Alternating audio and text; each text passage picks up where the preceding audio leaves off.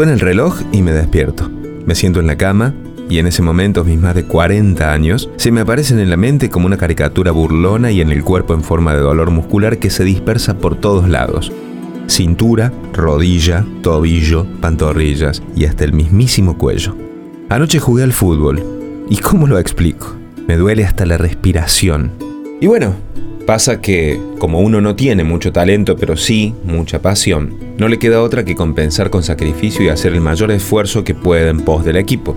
Me incorporo y al primer paso que doy lo ayudo con la mano sosteniéndome de la pared. En ese momento, como flashes, me vienen a la cabeza momentos del partido de hace unas horas y me detengo en la discusión que tuve con el pelado Enrique. En realidad intercambio de opiniones, ya que fue en los buenos términos que dos amigos apasionados intentan defender sus ideales o su forma de pensar cuando un tema en particular aparece.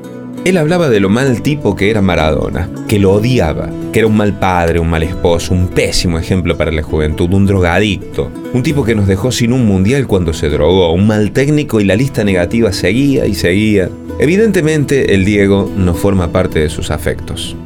Doy el segundo paso, me tira la otra gamba y tengo una sensación que me voy a acalambrar hasta la ceja izquierda. El recuerdo de la discusión regresa. Es así, papá. Digan lo que digan, Maradona es el peor ejemplo para los pibes. Hice silencio mirándolo a los ojos un buen rato, tratando de entender por qué el pelado tenía tanto rencor o por qué había tanta violencia en sus palabras, pero en realidad era porque no podía oír hablar mal del Diego. Pelado, escúchame. Y te pido que me respondas tranquilo y con la serenidad más profunda. ¿Puede ser? No sé qué quieres preguntar, pero obvio, somos amigos, más vale. A ver, ¿te acordás cuando tuviste quilombo con Valeria porque se enteró que andabas haciéndote el piola con otra mujer? Menos mal, y por suerte las cosas se arreglaron y te perdonó. Pero reconoce que te equivocaste. ¿Te acordás cuando fuiste el DT del equipo de la fábrica? ¿Cuántos partidos perdimos al hilo por goleada por tu visión de juego que era totalmente diferente al resto? Y cuando esa vez, en el casamiento del flaco Guzmán, que te rechupaste se te dio por pelear y te tuvimos que llevar a tu casa, un desastre todo lo que hiciste esa noche. ¿Te acordás o no te acordás? Y cuando me contabas que descubriste que tu nene estaba dolido con vos porque no pasabas tiempo con él, que te sentías el peor padre del mundo, ¿te acordás de todo eso, pelado? Sí, me acuerdo, pero no entiendo a qué quieres llegar. ¿Qué es esto? ¿Un interrogatorio? Ah, ¿te molesta? Y pensá que solo es una charla entre vos y yo. Solo dos amigos y obviamente va a quedar acá.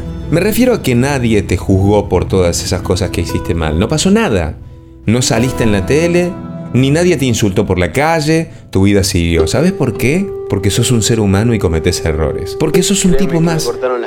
Ahora yo te pregunto, ¿en qué momento nos convertimos en jueces?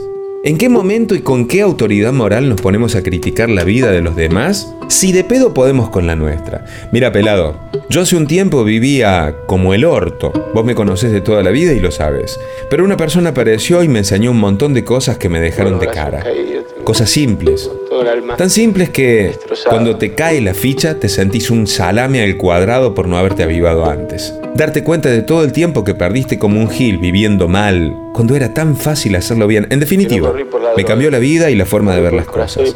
Me mostró que para todo y para cualquier situación hay dos caminos. Y la decisión es tuya. Que todo depende de vos, de lo que elegís y de lo que preferís ver. Está lo bueno y lo malo, la alegría o la bronca, las soluciones o los problemas, la buena o la mala vibra. O definitivamente como en los dibujitos animados, ¿te acordás? A cada lado de tu cabeza, ante cada opción que se te presenta, aparece de un lado el angelito y del otro lado el diablito. Y cada uno te aconseja su forma y vos decidís qué camino tomar. Así de simple es la historia. Vos elegís cómo querés vivir. Así que te propongo algo.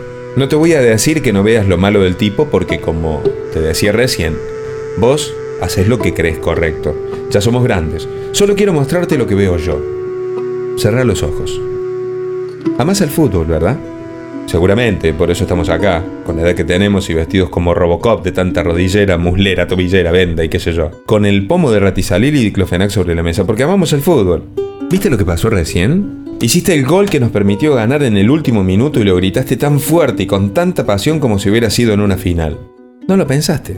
Te salió así. ¿Sabes por qué? Porque amamos el fútbol, pelado. Lo amamos. Pensa en esto. El chabón cumplió su sueño, que ya es un montón. Pero cumplió también el mío, el tuyo.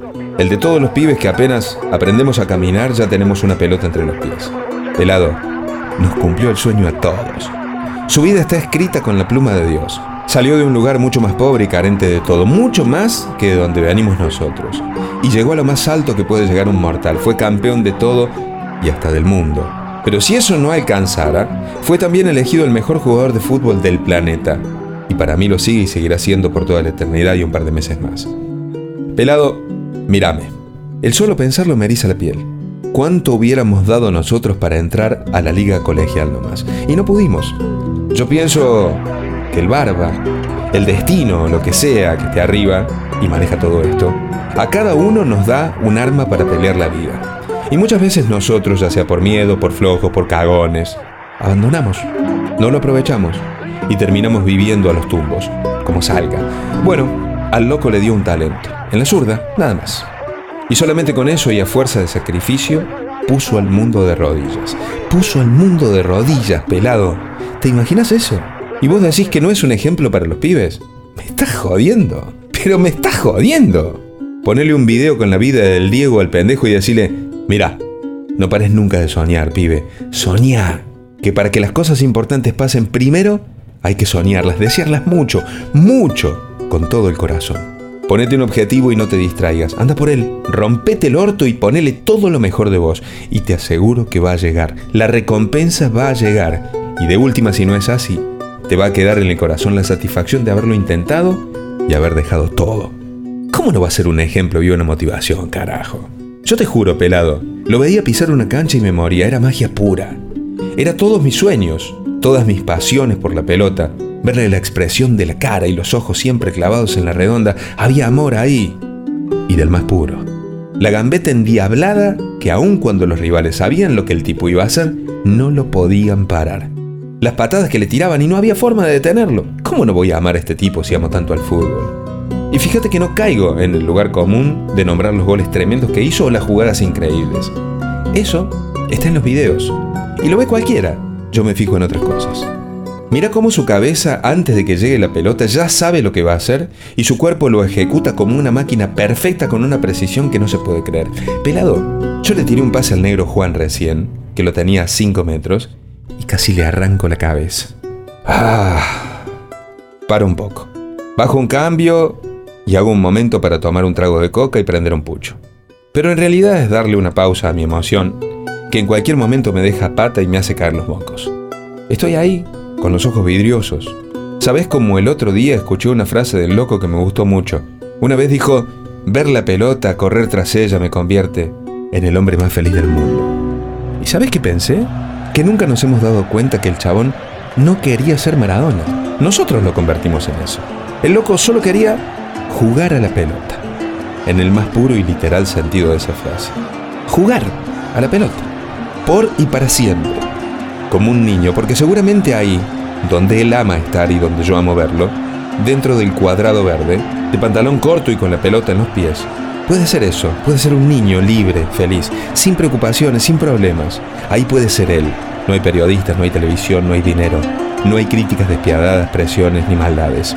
No está el que si haces mil te aplaude y grita tu nombre, pero si no haces mil uno, pasas a ser un hijo de puta. No hay nadie, ni siquiera rivales ni compañeros, solo está él y su novia de toda la vida, la pelota. Es así, pelado.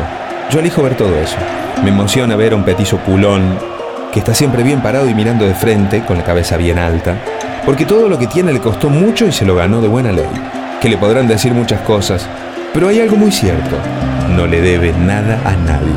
¿Sabes qué flasheo cuando lo veo sacudiendo las gambas antes de empezar el juego? Que el loco sabe que esas cosas son sus armas. Pienso que así las está cargando, porque siempre debe estar preparado para lo que venga. Listo para defenderse de los ataques, que por cierto son muchos y vienen de todos lados. Y sí, por más que él mismo quizás no quiera, es Maradona. Así que yo elijo ese, el de la camiseta pintada en la piel, el petizo que enfrentó a los poderosos, el que lloró ante la injusticia recordándonos que Jordana, el que un día hizo lo único que sabe, lo que más ama. y lo que mejor le sabe. Vio al mundo redondo y dijo, chao, una pelota, una pelota. Y la puso bajo sus pies. El Diego que yo veo, Luis Quiroga.